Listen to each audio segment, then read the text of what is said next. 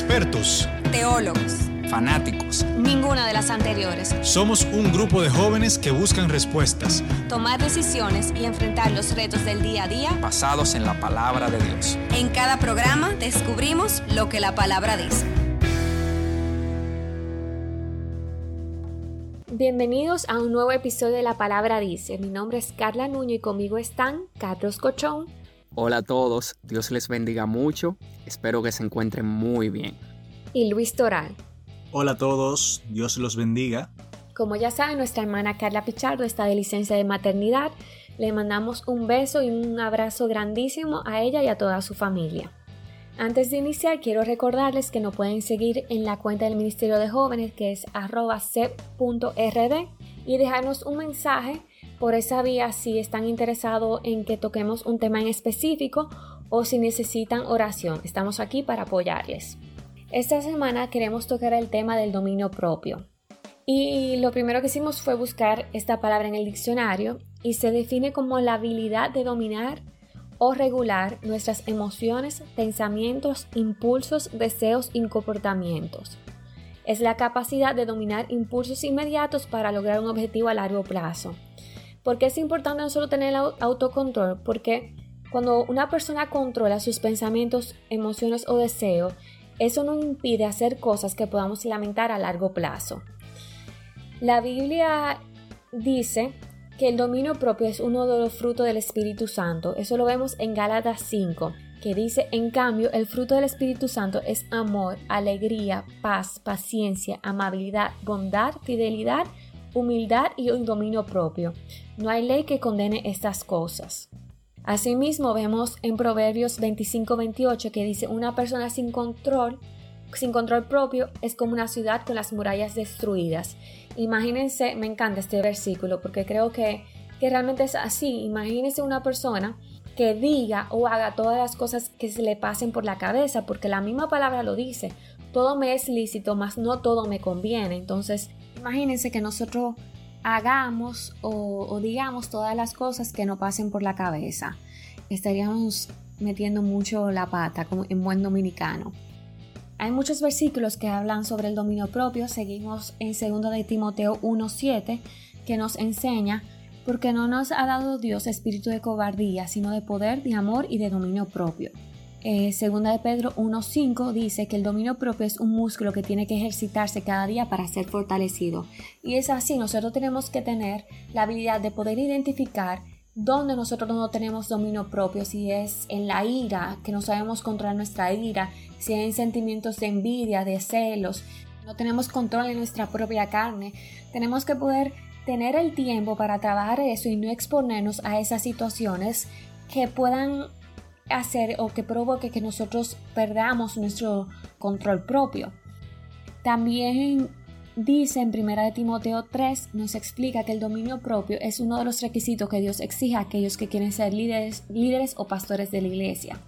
Realmente es obvio, como ya vimos, porque imagínense un líder de la iglesia que no tenga dominio propio. Quiere decir, como vimos en Galatas 5, que no tiene el Espíritu Santo, porque no tiene el Espíritu Santo en él, porque el dominio propio es uno de los frutos del Espíritu Santo. Bueno, Carla, tú has dicho ya varias citas que van relacionadas al dominio propio y así pudiéramos continuar. O sea, la Biblia está llena de enseñanzas que nos hablan sobre cómo tenemos que tener dominio propio y por eso en este día, viendo esa importancia que la palabra le da a este punto, quisiéramos puntualizar algunas cosas que tenemos que tener pendientes para poder ir desarrollando este autocontrol o este dominio propio, esta templanza. Entre estos puntos, el primero que queremos mencionar es que Dios quiere que tengamos autocontrol del pecado. ¿Y por qué queremos iniciar con este punto? Básicamente porque cuando hablamos de pecado, pecado puede ser cualquier cosa. Pecado puede ser desde una mentirita piadosa hasta un acto de, ira, un acto de agresión hacia una persona. O sea, hay muchas cosas que involucran el pecado.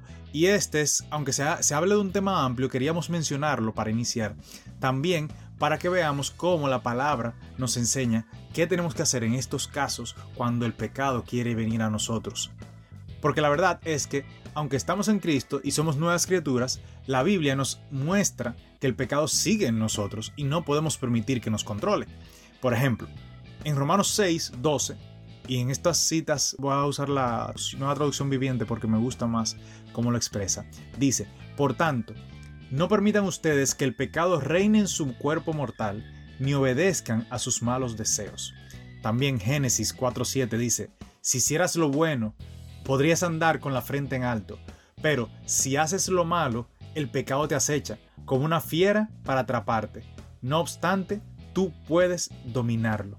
Entonces aquí vemos claramente que no somos exentos, no estamos libres de que el pecado llegue a nosotros simplemente porque hemos reconocido a Cristo como nuestro Señor y Salvador. Estamos en esta tierra, el enemigo envía dardos hacia nuestras vidas, o sea, Él busca la manera en que nos equivoquemos, en que fallemos, y en estos momentos es cuando tenemos que tratar de que nuestro dominio propio, nuestra templanza, pueda evitar que hagamos esas cosas, porque cuando nos llegan a veces situaciones queremos reaccionar automáticamente y en este momento es que tenemos que tratar que el Espíritu Santo sea que nos redarguya para que seamos más personas más tranquilas, con más templanza. El segundo punto que vemos es que Dios quiere que dominemos nuestros pensamientos. Hablamos del pecado, ahora vamos a hablar de nuestros pensamientos, porque la mente es el centro de operaciones que controla todo nuestro ser.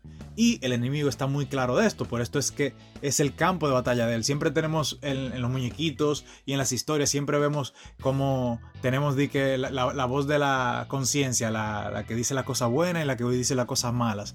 Y a quién escuchamos. Es básicamente esto, tenemos que saber que aún nosotros estamos con Cristo el enemigo te va a poner cosas, te va a poner pensamientos para que tú te confundas. Y en ese momento es que tenemos que, estar atentos para no caer en lo que es el pecado, para no caer en lo que es el error. Tener autocontrol es no permitir que estos pensamientos e ideas pecaminosas que el enemigo lanza controlen nuestras emociones, sentimientos, palabras y comportamiento. Ideas en contra de Dios, de nuestra pareja y de nosotros mismos, tenemos que bloquearla totalmente. La palabra dice en Romanos 12.2, no os conforméis a este siglo, sino transformaos por medio de la renovación de vuestro entendimiento. Cuando habla de entendimiento, está hablando de nuestros pensamientos, de nuestra mente, para que comprobéis cuál es la buena voluntad de Dios, agradable y perfecta. Entonces, mi parte básicamente es dejar que Dios me transforme en una nueva persona. Y lo que Dios hace es cambiar mi manera de pensar, cuando estamos fijándonos en las cosas espirituales. Como hablamos anteriormente en, un episodio, hablamos de la diferencia entre lo carnal y lo espiritual y se trata de esto. O sea, tenemos cómo fallar, tenemos cómo caer, pero cuando nos mantenemos en lo espiritual, cuando dejamos que el Señor nos transforme por medio de lo espiritual, entonces tendremos un mayor dominio propio. También en Filipenses 4:8 dice, por lo demás, hermanos, todo lo que es verdadero, todo lo honesto, todo lo justo, todo lo puro, todo lo amable, todo lo que es de buen nombre, si hay virtud alguna, si algo digno de alabanza, en esto pensar. Entonces yo creo que esta porción es muy clara. Tenemos que amar la verdad, tenemos que buscar todo lo que es bueno, todo lo que es honorable, bello, admirable, como dice la palabra ahí, y no dejar que nuestra mente divague, que nuestra mente se llene de pensamientos, porque acordémonos que el dominio propio, el autocontrol, es algo que se desarrolla, pero está en nuestra voluntad. Si nos llenamos de cosas negativas, por más dominio propio que tengamos, no vamos a lograr salir aerosos de eso que queremos hacer. Otro dos puntos, Luis, es que Dios quiere que nosotros podamos dominar nuestras emociones, como la rabia, los celos, la envidia, la tristeza, la depresión, que esas emociones no puedan controlarnos. Una cosa es poder controlar esas emociones y otra muy diferente es que la tengamos enterradas. Muchas veces tenemos traumas que en momentos de estrés despiertan esas emociones y hay reacciones terribles. Por eso es muy importante que nosotros podamos sanar toda raíz de amargura para no reaccionar como Caín con su hermano. Y lo más grande de todo, señores, es que Dios va a permitir situaciones difíciles para sacar lo peor de nosotros y poder revelar esas cosas o esas heridas emocionales que tengamos enterradas para que sean trabajadas y sanadas. Y realmente puedo dar testimonio de eso porque yo soy muy tranquila, pero en momentos de ira yo comenzaba a vomitar todo lo que me pasaba por la cabeza. Ay Señor, y lo más grande de todo es que tú puedes tener la razón, pero en ese momento automáticamente tú pierdes la razón. Y eso me pasaba, yo podía te pelear por algo que yo tenía razón, pero yo comenzaba a vomitar y a decir todas las cosas que me pasaban por la cabeza y terminaba yo pidiendo perdón, que es lo grande. Por eso es muy importante tener el dominio propio. Dios también quiere que tengamos autocontrol sobre nuestras palabras. Y este es un tema que lo desarrollamos en el episodio anterior, el de la lengua, pero a modo de recapitulación es bueno que recordemos que no se puede decir que lo ideal es que no digamos algo que humille, menosprecie o ofenda sin justificación a los demás. Si Dios ya salvó y limpió a una persona, nosotros no somos quienes para juzgar y decir que esa persona no es salva, no es santa, no es justa. O sea, nosotros es la gracia de Cristo que nos hace eh, parte de la familia de Dios y fuera de esa gracia no tenemos ninguna calidad, o sea, es que nosotros no somos, nosotros no estamos para juzgar. Y esa es como la macrolección del principio bíblico de someter la lengua, de entregarle la lengua al Señor y de ser, como dicen algunas citas que voy a compartir que me encantan, tener mucha prudencia a la hora de hablar. Por ejemplo, Proverbios 10, 19 dice que en las muchas palabras no falta el pecado, pero el que refrena sus labios es prudente. ¿Qué quiere decir esto? Que en la mayoría de escenarios, según el autor, según el sabio, Salomón el sabio, en la mayoría de los escenarios donde una persona habla mucho, tarde o temprano peca. O sea, el hombre sabio es un hombre bien prudente a la hora de hablar y más que decir mucho, trata de ser preciso y conciso. Entonces, otro proverbio interesante es 1728, que dice que aún el necio, cuando calla, es contado por sabio, y que el que cierra sus labios es entendido. Esto es un poco como una, la perspectiva opuesta del primer proverbio que leí, aquí lo que se nos habla no es nada más de hablar poco. O sea, no es de hablar poco, sino de no hablar. O sea, muchas veces el callar es sabiduría pura. Y aún las personas menos preparadas, por así decirlo, o sea, aún las personas que no tienen dominio con las palabras, que no tienen quizás formación académica eh, avanzada, que no son muy respetadas en ese sentido. O sea, cualquier tipo de persona si sabe callar cuando debe callar, es una persona sabia.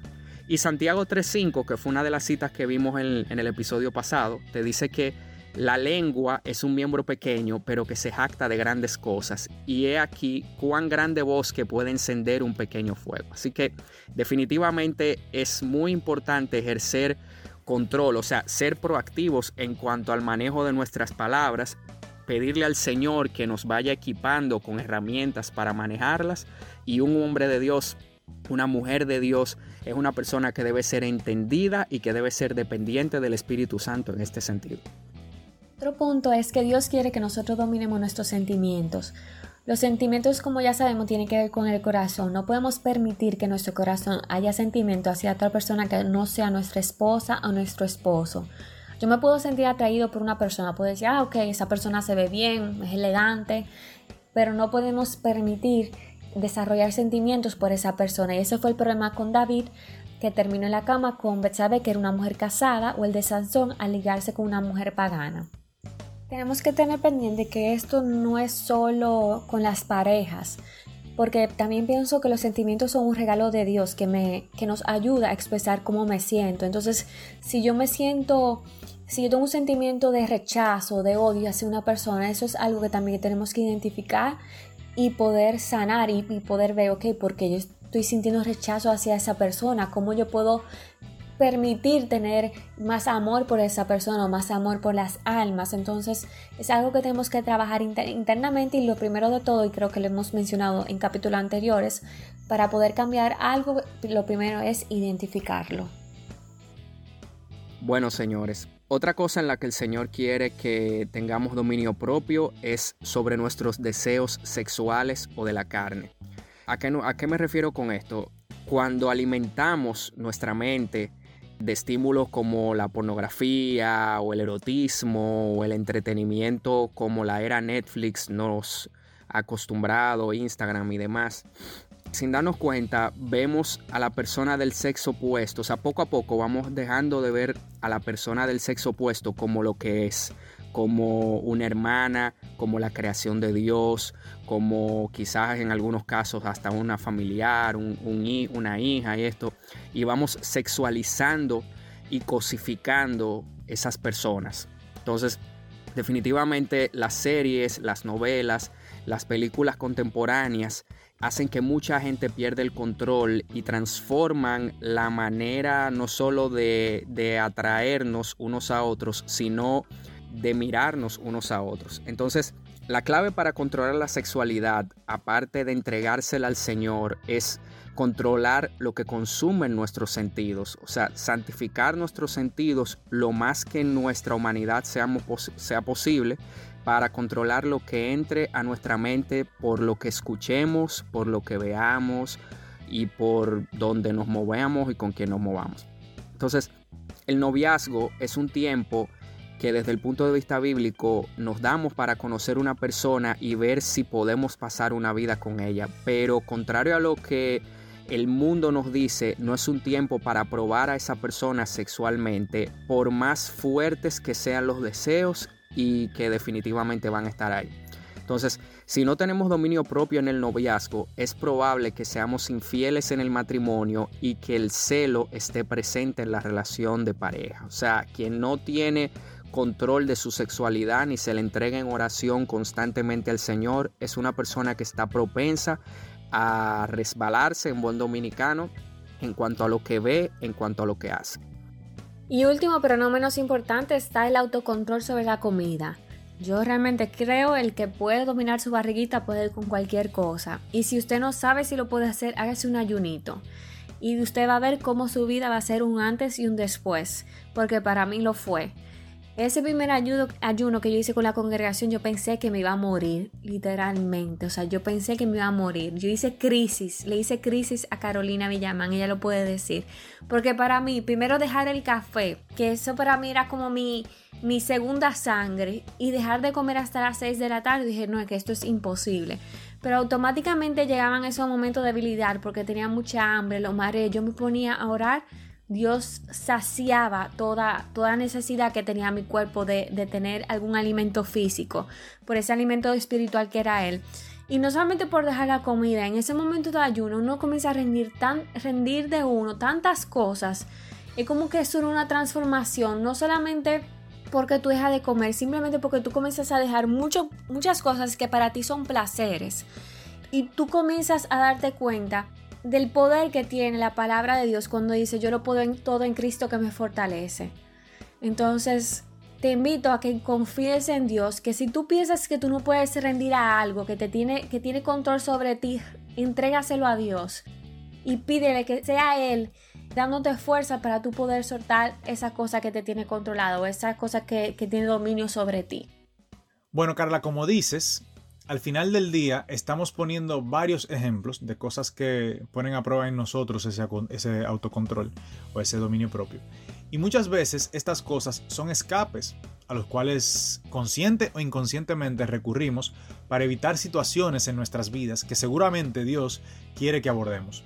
Ojo, en muchos casos ni siquiera lo sabemos si no nos tomamos un tiempo para evaluarnos y pedirle al Espíritu Santo que sea redarguyéndonos, revelándonos y confrontándonos de cualquier cosa o situación que Él quiere hacernos libres. O sea, que tenemos que tener también ese tiempo de uno entender cuáles son las cosas que el Señor y el Espíritu Santo te quieren enseñar. Estos son algunos ejemplos que son muy comunes, los que acabamos de ver, pero al final del día cada persona debe analizar cuál es esa cosa donde tú sientes que tu dominio propio puede flaquear.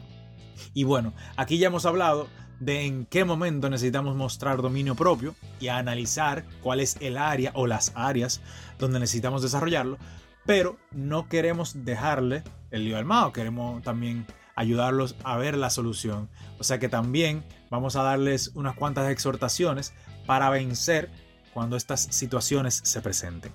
Adelante, cochón.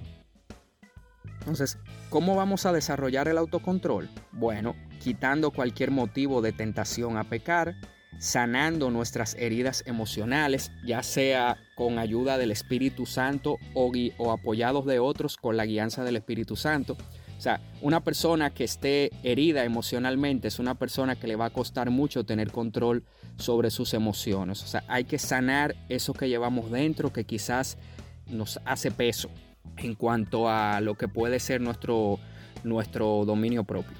Y también en ese sentido es muy útil monitorear nuestro proceso, nuestro progreso. O sea, usted identificó que usted tiene problemas de, de control de su carácter, trate de ponerse metas y trate de manejarlas un día a la vez, una semana a la vez, e ir tratando de tomar nota en un cuaderno, en su celular, conversarlo con otra persona y en esa evaluación y mejora constante usted, le, usted va a encontrar una luz al final del camino que le va a ayudar a tener mucho más control de sus emociones, de sus palabras, de su carácter y de todo esto que estamos hablando en el episodio de hoy, que es importante que el hombre y la mujer de Dios tengan presente.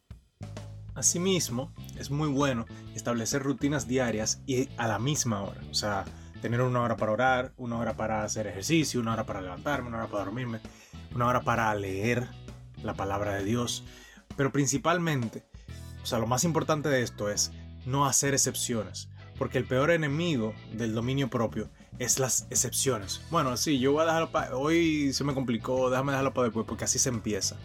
Y señores, de verdad, principalmente con lo de la oración y con lo de la lectura de la palabra, ustedes no se imaginan el cambio que eso hace, porque el Señor le gusta cuando nosotros hacemos una cita con Él. El Señor se agrada cuando nosotros tenemos un tiempo separado para Él. Y cuando hacemos eso, el Señor está ahí para darnos respuestas, para apoyarnos, para revelarnos cosas y para enseñarnos.